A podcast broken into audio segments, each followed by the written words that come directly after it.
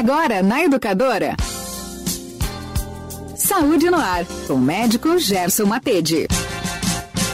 Minha gente, agora eu vou abrir a linha, vou direto para a Unimed Pleno para conversar com o Dr. Gerson Matede, médico de família, com aquele nosso quadro de todos os sábados, Saúde no Ar. Dr. Gerson, seja muito bem-vindo ao Jornal com Notícia. Muito boa tarde. Boa tarde, Sodré. Boa tarde aos ouvintes da Rádio Educadora. É um prazer estar aqui novamente para a gente falar um pouquinho sobre saúde mais uma vez. Hoje nós vamos falar sobre obesidade. O que, que vem a ser obesidade, doutor Gerson? Sodré, a obesidade é quando a pessoa tem um peso acima do esperado para sua altura e para sua idade. É, a gente até não, não divide por idade e, na verdade, a gente compara o peso com a distribuição corporal desse peso. Então, é através da altura. Então, a gente considera é, sobrepeso ou obesidade grau 1, grau 2, vai graduando de acordo com a proporção do peso em relação à altura. Então, o que a gente chama de índice de massa corporal. O índice de massa corporal é o peso dividido pelo quadrado da altura da pessoa. Então, por exemplo, uma pessoa que tem 1,70m e pesa 80 quilos. Então, você vai pegar 80 quilos, dividir por 1,7, que é 1,7 metros, e dividir novamente por 1,7 metros. Se essa pessoa tiver um peso até 25, ela tem está dentro do padrão esperado. O peso não, desculpa, Sandra, é um IMC.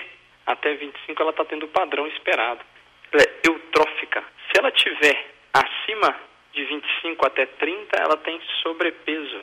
De 30 a 35, obesidade grau 1, de 35 a 40, obesidade grau 2 e assim vai. Então, a obesidade é aquela pessoa que tem um peso além do esperado para sua altura. Então, tem uma distribuição aí de gordura no corpo aumentada em relação ao que a gente considera saudável. Doutor Gerson, a obesidade é o resultado da gula ou da preguiça?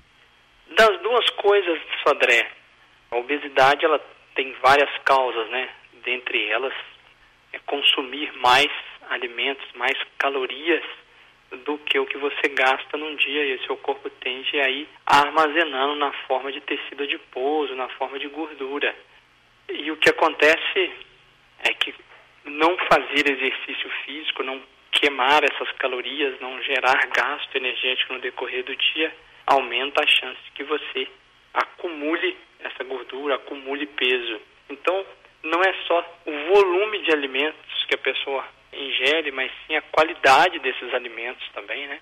Então, hoje em dia nós temos, infelizmente, alimentos muito calóricos, industrializados, em sua maioria, alimentos processados ou ultraprocessados, e que para conservar esses alimentos é, coloca-se muito sal, muito açúcar, conservantes, dentre outras coisas, ou para dar sabor a esse alimento, mudar a característica de textura, de sabor, de, de prazo de validade, se, se acrescenta muito carboidrato, muito açúcar.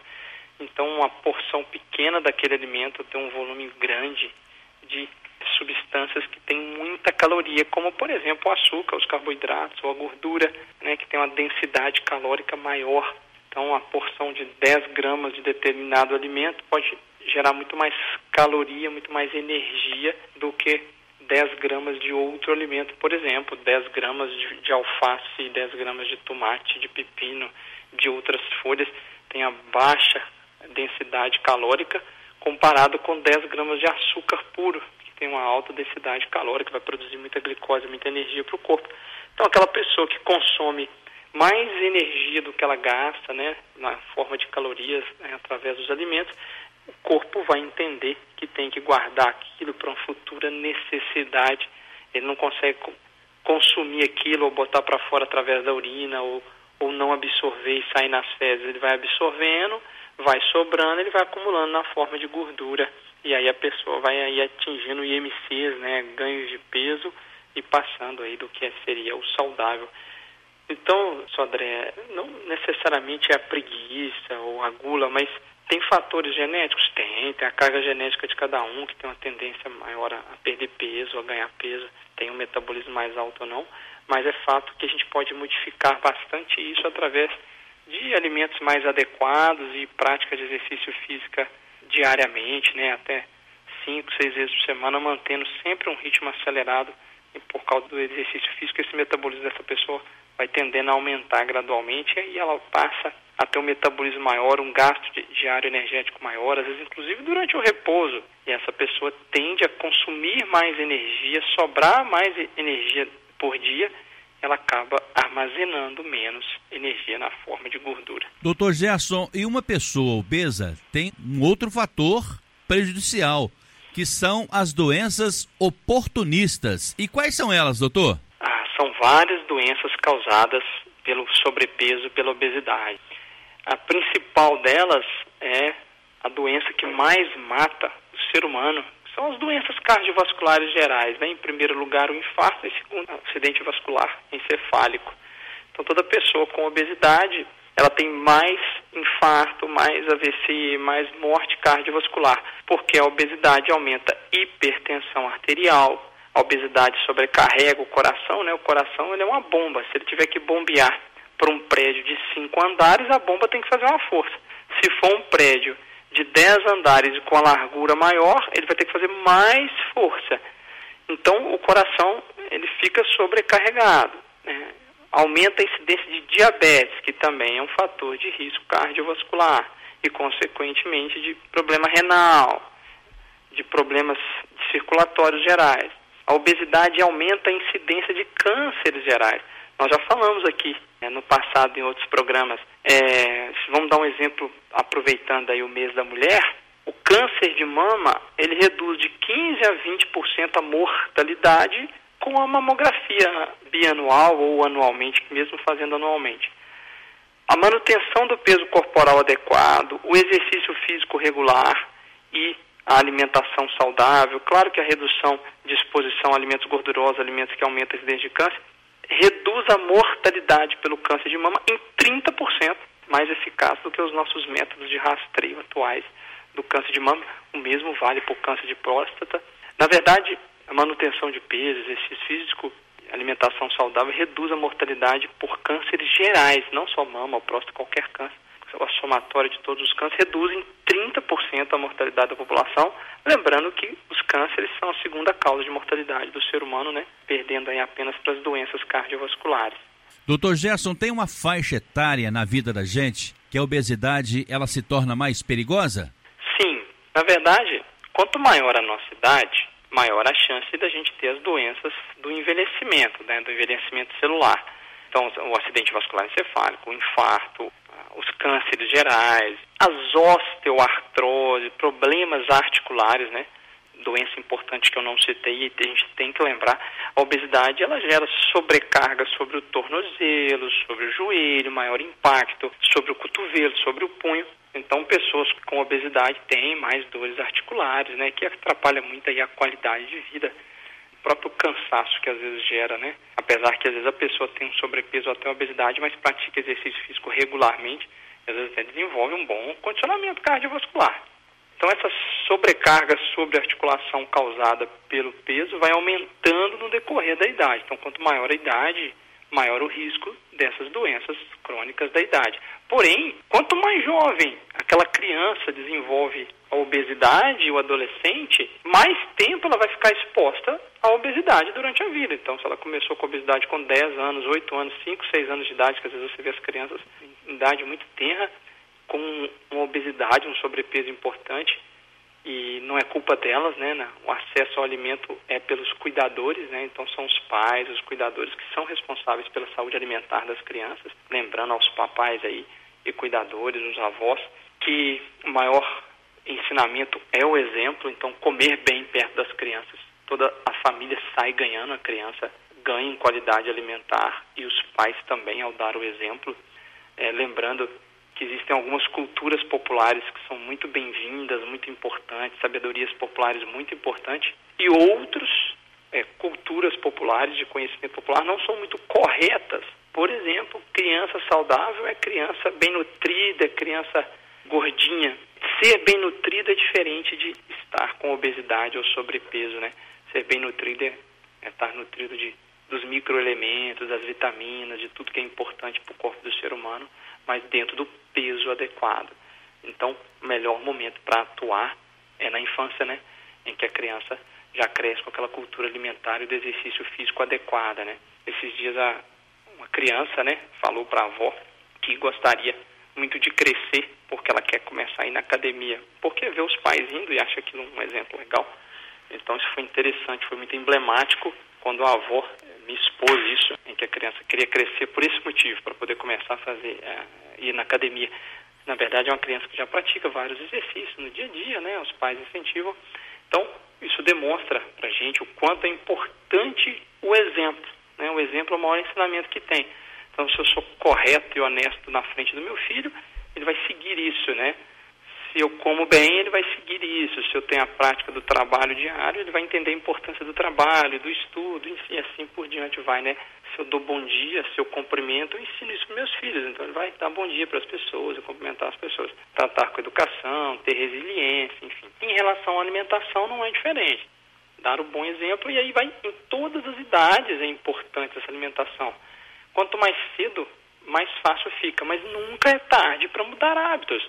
Hábitos de, de autorrespeito, de autocuidado, de entendimento sobre o outro, né, de empatia para com o outro e de mudanças alimentares, de, de cuidado com a saúde como um todo, do exercício físico, né, do prolongar a vida e chegar ao final da vida dos últimos 10 anos de vida com força esquelética, força óssea, né, força muscular, para que a gente tenha menos dependência de outros e mais qualidade de vida. De certa forma, o Dr. Gerson já respondeu essa questão aqui. Agora, de uma maneira mais ampla, Dr. Gerson, qual é o tratamento da obesidade? Obesidade a gente pode até considerar sim um adoecimento que às vezes ele tem causas genéticas, às vezes tem causas é, psicológicas, causas estruturais.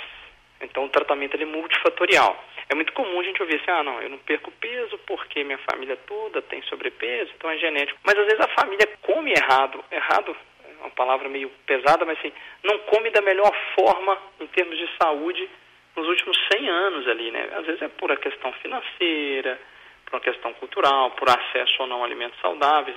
Às vezes a gente até coloca a culpa na vítima, né, Sodré? Às vezes a pessoa come aquilo que ela tem acesso. Tem acesso a alimentos saudáveis por questão de preço, de valor, recentemente a gente tem visto o aumento da inflação como um todo e isso prejudica a capacidade de compra das pessoas, inclusive de alimentos saudáveis. Então a gente tem que tomar muito cuidado nessa orientação como profissional de saúde ou como alguém próximo da pessoa, porque às vezes a gente só gera uma culpa nela onde ela não deveria ter, né? Porque ela não tem acesso a alimentos saudáveis. Qual que é o tratamento? Então o tratamento é mudança de hábito de vida. Tenho que gastar mais do que eu consumo em termos de alimento para que eu perca peso ou mantenha um peso adequado. A gente sabe que exercício físico normalmente não faz perder peso, Sodré. Exercício físico não te deixa ganhar peso. Para que ele te faça perder peso, você tem que ter exercícios físicos específicos de alta intensidade, né? É, os HIITs, os tábatas, a corrida, o cardiovascular como um todo, o famoso crossfit, as artes marciais, em que a pessoa tem alta intensidade, os exercícios funcionais gerais e às vezes até consomem mais energia do que às vezes um correr durante um período mais prolongado. Ou uma caminhada de uma hora em que gasta pouquíssima caloria e às vezes gera fome na pessoa e depois ela acaba comendo mais do que o que ela gastou naquela caminhada ali imediata. Mas melhor do que ficar parado. Mas sem pensar, não é porque eu caminhei e me dá o direito de comer dobrado, pelo contrário. Lembrar que o que faz perder peso é uma alimentação saudável. Então, quando eu ingiro alimentos em que me dão saciedade, mas não são ricos em calorias, eu tendo a ir gastando mais calorias durante o dia do que o que eu estou consumindo. E eu não preciso passar fome para isso, preciso passar dificuldade para isso. Às vezes eu vou passar um desejo ou outro que, eu, que eu não, ser, não vai ser contemplado, né? desejo de um doce, de alguma coisa específica que eu não consigo contemplar e aí eu vou acabar naquele dia passando essa vontade. Lembrando que as nossas papilas gustativas da língua elas são saturáveis, então quanto mais doce eu vou fornecendo para elas, mais ela vai tendendo a querer, ela vai ficando ávida por aquilo e eu consigo enganá-las com o gosto cítrico, o gosto ácido, né? Então, após o almoço, a gente tem aquela vontade de comer um doce, né? É, muitas pessoas têm isso, até a maioria. Eu vou e substituo por um morango, por uma laranja, um abacaxi, às vezes até uma maçã que não é tão cítrico, mas eu tiro aquele gosto, escovo o dente e aí vai tirando a vontade, igual o cigarro, né? Pessoal, ah, quero parar de fumar e toda vez depois que eu como, tomo um café, me dá vontade de fumar. Então eu vou escovar o dente rapidamente, mascar um chiclete, sem açúcar, alguma coisa que tire aquele gosto, são estratégias. Então o tratamento às vezes vai necessitar de medicamento, né? A pessoa mudou os hábitos e ainda assim nós estamos tratando uma ansiedade específica bem direcionada, em que ela fez o exercício físico, ela fez a psicoterapia, ela está fazendo o acompanhamento nutricional e ainda assim não está dando o resultado esperado e a gente vai pensar no medicamento por um período correto, para com o uso correto, pode ser que, que seja necessário. Mas isso é a minoria dos casos e muito bem indicado, vendo os fatores de risco do custo-benefício. Infelizmente, a gente quer muito imediatismo, a gente quer respostas rápidas com pouco esforço. As pessoas querem um medicamento que faça milagres. Isso não existe, vai ser sempre balela. Sempre vão aparecer novos medicamentos supostamente mágicos e fantásticos, como foi nos últimos 40, 50 anos, e nenhum deles contemplou essas expectativas né, de ter uma resposta sem mudanças de hábito o Albert Einstein falava, né? É, loucura, insanidade é aquele resultados diferentes mantendo as mesmas atitudes. Então a gente tem que mudar a nossa atitude diante do fato obesidade para que a gente consiga perder peso. E a mudança tem que ser familiar, as pessoas têm que auxiliar.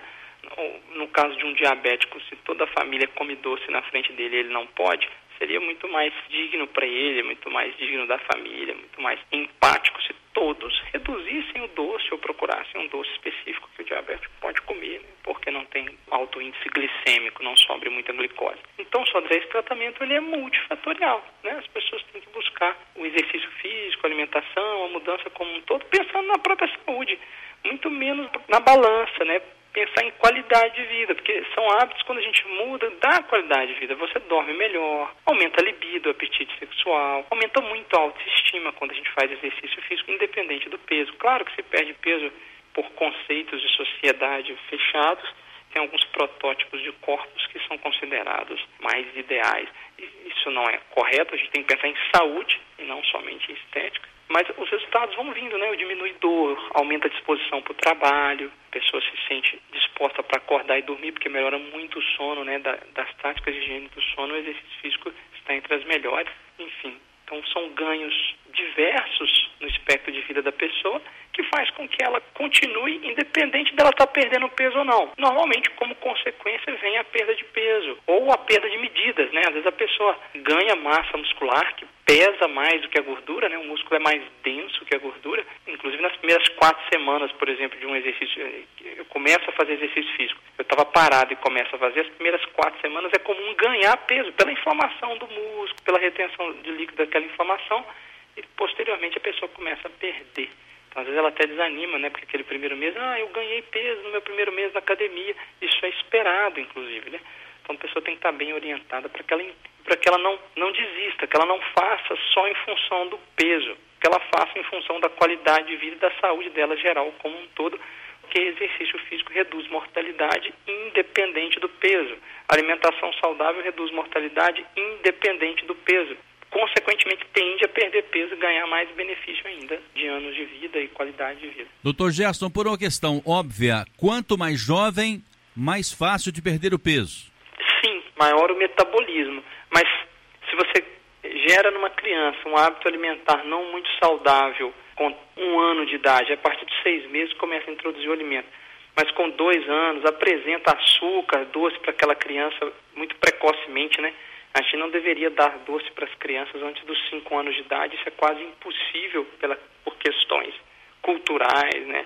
A criança vai ser chamada para uma festa, vai ter a questão familiar. Infelizmente, ó, vários adultos vão falar: ah, vocês comeram doce na infância e não morreram por causa disso. A gente ouve isso muito nas nossas famílias e às vezes aquela tia, aquela avó, aquela pessoa, aquela mãe que fala isso, aquele amigo, aquele primo, está com sobrepeso, ou tem um filho com sobrepeso, e não para para pensar o quão a fala está errada, né? O quão a fala sou até caricata. E aí a gente pensa, será que deu tão certo? Será que nós estamos tão saudáveis assim? Será que ter comido doce na nossa infância, só André, você, eu, fomos expostos ao doce muito cedo? Será que isso era o mais certo ou a gente pode aprender e evoluir igual a gente evoluiu na tecnologia, no conhecimento humano como um todo? Vamos aos números, né? Então, a proporção de obesos na população brasileira com 20 anos ou mais de idade, mais do que dobrou no nosso país entre 2003 e 2019. Em 2003, quem tinha 20 anos, certo, Sodré? Sim. São pessoas que nasceram em 1983, não é isso? Isso. Então, com 2003, as pessoas que tinham 20 anos dobrou até 2019 o número de pessoas que estão com sobrepeso, de 12% para 26% das pessoas com sobrepeso, não, com obesidade, com IMC acima de 40. Então, nesse período, a obesidade feminina subiu de 14,5 para 30,2. As mulheres têm mais obesidade que os homens no Brasil, tá, Sodré? É, a obesidade masculina passou de 9,6% para 22,8%. Então, os dados são da Pesquisa Nacional de Saúde de 2019, tá? Que o IBGE publicou avaliando mais de 108 mil domicílios do Brasil.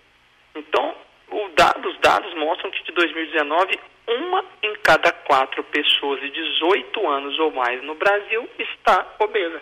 Ou seja, 41 milhões de pessoas. Já o excesso de peso, que é acima de 25, 60,3% da população com 18 anos ou mais, Sodré. De cada 10 brasileiros com 18 anos ou mais, 6 têm excesso de peso. Então, assim, nós estamos apanhando e bastante da obesidade. 96 milhões de pessoas, 62,6% mulheres e 57,5% homens. Ela vai aumentando no decorrer do, da idade, né? ultrapassa os 50% na faixa etária entre 25 e 39 anos de idade. No auge da produtividade, e às vezes até o trabalho atrapalha muito a comer bem, 50% das pessoas, né, mais da metade das pessoas tem sobrepeso entre 25 anos e 39 anos. Aí nessa fase, entre 25 e 39 anos, os homens são mais do que as mulheres, 58% dos homens, 57% das mulheres. Só que nos demais grupos etários o percentual de excesso de peso é maior entre as mulheres. Então, só de 25 a 39 anos de idade que os homens ganham. Então, a gente tem que pensar que não tem dado muito certo, né? Quando a gente fala que a nossa alimentação, pode comer doce, pode comer isso, as crianças podem ser expostas a isso muito cedo. Inclusive, o sal, o excesso de sal, os estudos mostram que aumenta hipertensão para aquela criança no futuro. Então, toda vez que eu dou doce em excesso para meu filho manter ele com peso de vida, eu estou diminuindo a expectativa de vida dele. É uma escolha. Ele vai ter mais problemas articulares, diabetes, hipertensão, infartar mais cedo, dificuldades emocionais e sociais que, infelizmente, a sociedade impõe. Né? Existe uma uma ditadura contra a obesidade, né? Como se obesidade fosse um crime, não é, né? É uma consequência de fatores, lembrando que a maioria das vezes a pessoa que chega à obesidade ou sobrepeso, ela é muito mais vítima da situação do que culpada. Porém, ela tem que assumir a rédea, né, como ator principal da sua vida, para que aquilo mude, né, para que ela não, não deixe se abater pela imposição de contexto de vida dela e faça as mudanças e o auto-empoderamento para que ela consiga fazer as mudanças necessárias para melhorar a sua vida, a sua saúde, a sua qualidade de vida e a sua expectativa de vida. Doutor Gerson, e quando é que o obeso percebe, sente que tem que procurar o tratamento médico? Pois é, Sodré, toda vez que a gente vê um índice de massa corporal acima de 25, ele tem que chamar atenção. É claro, é, um fisiculturista, né, uma pessoa que trabalha com ganho de massa muscular, o músculo é muito denso. Então, às vezes, ele mede 1,70m, 1,80m e pesa, às vezes, mais de 100 quilos. Então, é óbvio que ele vai ter um IMC elevado, mas de massa magra, de musculatura, né? E o músculo, ele é uma reserva energética, então ele traz saúde, sim, ele aumenta o metabolismo. A pessoa tem que perceber quando ela está com esse MC acima de 25, principalmente acima de 30, por aumento de gordura.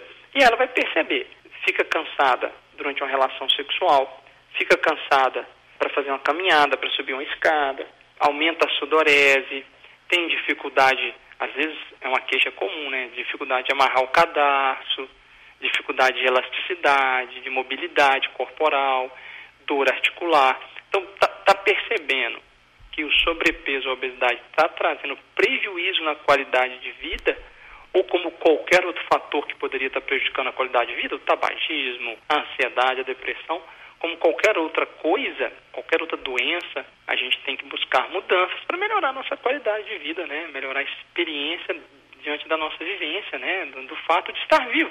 Eu sinto menos dor, eu sinto mais satisfação no decorrer do meu dia, eu sinto menos cansaço, eu durmo melhor, eu ronco menos somatória de fatores que vão me fazer bem com a redução do peso, quando a pessoa percebe que isso está faltando na vida dela, que ó, o sobrepeso ou obesidade tem sido um problema na qualidade de vida, ela deve buscar mudanças, que seja por si, independente do profissional de saúde ou não, né? Que o, o resultado muito maior vem da pessoa, né? E buscar uma orientação do nutricionista, do educador físico para fazer uma atividade física adequada, se tiver acesso aos profissionais, do médico, é importante, né? Porque às vezes dá uma, um respaldo técnico para aquilo que ela quer mudar, para mudar da forma mais assertiva, mais produtiva. Tem gente que fala assim, doutor Gerson, perder peso é mole, o duro é manter. Eu gostaria que o senhor comentasse. É, o, o duro é não encontrar o peso de novo, né? Essa é uma, é uma queixa comum. Por quê? Porque a pessoa não mudou hábito de vida. Ela fez uma mudança temporária. Então ela fez uma dieta supostamente milagrosa, às vezes até perde 10 quilos, 15 quilos, no intervalo curto de tempo, que obviamente ela não vai conseguir sustentar aquela mudança drástica e vai voltar aos hábitos anteriores, e aí o peso vai, vai aumentar, né? É muito lógico isso, até uma criança consegue perceber isso. Então a única forma de eu perder um peso e sustentar o peso baixo, o peso normal, adequado, é fazendo mudanças para o resto da vida eu só vou conseguir mudanças que durem para o resto da vida se forem plausíveis de serem atingidas e sustentadas. Então, eu vou mudando gradualmente. Então, eu vou gerando mudanças que eu vou sustentando e vou subindo degraus, em que eu vou me sustentando. Isso na carreira acadêmica é assim, na carreira profissional é assim, na conformação de família é assim. A gente não tem oito filhos de uma vez. Então você vai ter um filho, vai pensar como é que está aquela estrutura, se está dando conta, vai, vai ter o segundo ou não, o terceiro e por aí vai. Eu vou mudar o trabalho, eu vou fazer uma continuidade da minha carreira acadêmica, mudar de profissão de acordo com a minha sustentação ou não da mudança anterior. Então, se eu mudo a minha alimentação para algo que eu consigo sustentar, são mudanças graduais, que eu não sofro, que eu não passo fome, vai dar resultados. Agora, esperar que pílulas milagrosas, com reposição de microelemento, vai dar alguma alteração, ah, eu vou eu vou repor selênio, eu vou repor potássio, eu vou repor cromo, e aí vai melhorar a minha saúde. Isso tudo é sem embasamento científico é, é um charlatanismo né, e que vai gerar aí é, problemas às vezes de saúde ou não, às vezes nem vai ter uma consequência drástica, mas não vai ter o resultado que a pessoa espera. Então é, é mudança alimentar gradual, com aumento de exercício físico gradualmente, né? A pessoa não pode fazer duas horas de exercício físico de uma hora para outra por dia. Ela vai sentir dor, desconforto, então tem que ir gradualmente aumentando. E aí vai virando rotina. Então tudo que vira rotina estabiliza, eu sinto falta quando eu não faço. Não adianta fazer uma dieta do abacaxi, dieta do abacate, dieta daquilo, de uma coisa ou de outra, sem eu sustentar aquilo é, por longos períodos, né, Sodré? Independente de qual tipo de alimentação que eu tenho, de qual tipo de dieta que eu tenho, não existe a melhor dieta ou a pior dieta. Existe aquela que eu me enquadro e consigo sustentar. Então, a dieta low carb, né, com baixa quantidade de carboidrato, high carb com muito carboidrato, a dieta com muita gordura, né, ou baixa gordura, low fat ou high fat, o jejum intermitente, que eu fico muitas horas sem comer, não interessa qual dieta eu vou escolher, quais são os principais parâmetros que fazem com que eu tenha dificuldade de seguir aquele padrão por um período prolongado. O primeiro é o preparo do alimento. Então, se eu tenho dificuldade de preparar aquele alimento, isso é algo que me atrapalha.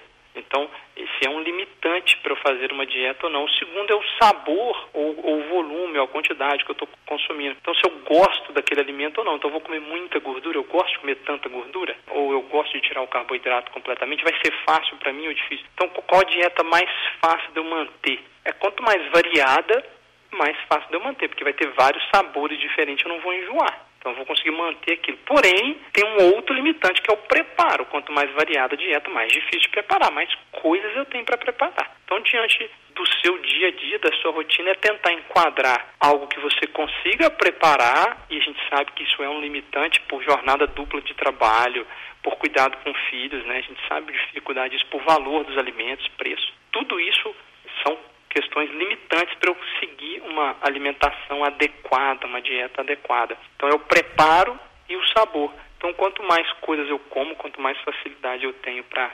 alimentar é, diferentes alimentos, mais eu vou conseguir sustentar aquilo no decorrer do tempo para se tornar um hábito. Então eu tenho que mudar esses limitantes, preparo e capacidade de acostumar com aquele sabor de, dos alimentos mais saudáveis. Doutor Gerson, na próxima terça-feira, dia 8 de março, nós vamos comemorar o Dia Internacional da Mulher. Então, nosso abraço, nosso carinho, o nosso respeito. o nosso buquê de rosas para todas elas, doutor Gerson. Ah, sim, né? Março não pode passar desapercebido, né? O mês das mulheres e o Dia Internacional das Mulheres. Que a gente, como homens, consigamos cada vez mais entender a importância das mudanças de sociedade em que diminua sobre a mulher as limitações, as dificuldades, as diferenças salariais, né, as jornadas duplas de trabalho, a sobrecarga e que a gente consiga, como homens, perceber a importância do nosso papel nessa mudança, né, criar filhos que entendam melhor isso, né, para que a sociedade continue evoluindo e mudando gradualmente, né, quanto mais rapidamente socorrer, todos saem ganhando, não só as mulheres, nós homens também. Dr. Gerson Matede, direto da Unimed Pleno. E você pode também ter esse contato direto, próximo com o Dr. Gerson, aqui no sexto andar do edifício Solar 3 de Maio, na sala 601. E o telefone é o 3531-5844. Doutor Gerson, muito obrigado pela sua presença, então, pela sua participação aqui conosco em mais um Saúde no Ar, no Jornal em Dia com Notícia desse sábado. E te aguardo aqui na semana que vem. Sodré e ouvintes, eu que agradeço mais uma vez a participação. Espero que de alguma forma a gente tenha conseguido contribuir dentro de um tema tão importante, tão prevalente na nossa sociedade, que é o sobrepeso e a obesidade. Saúde no ar.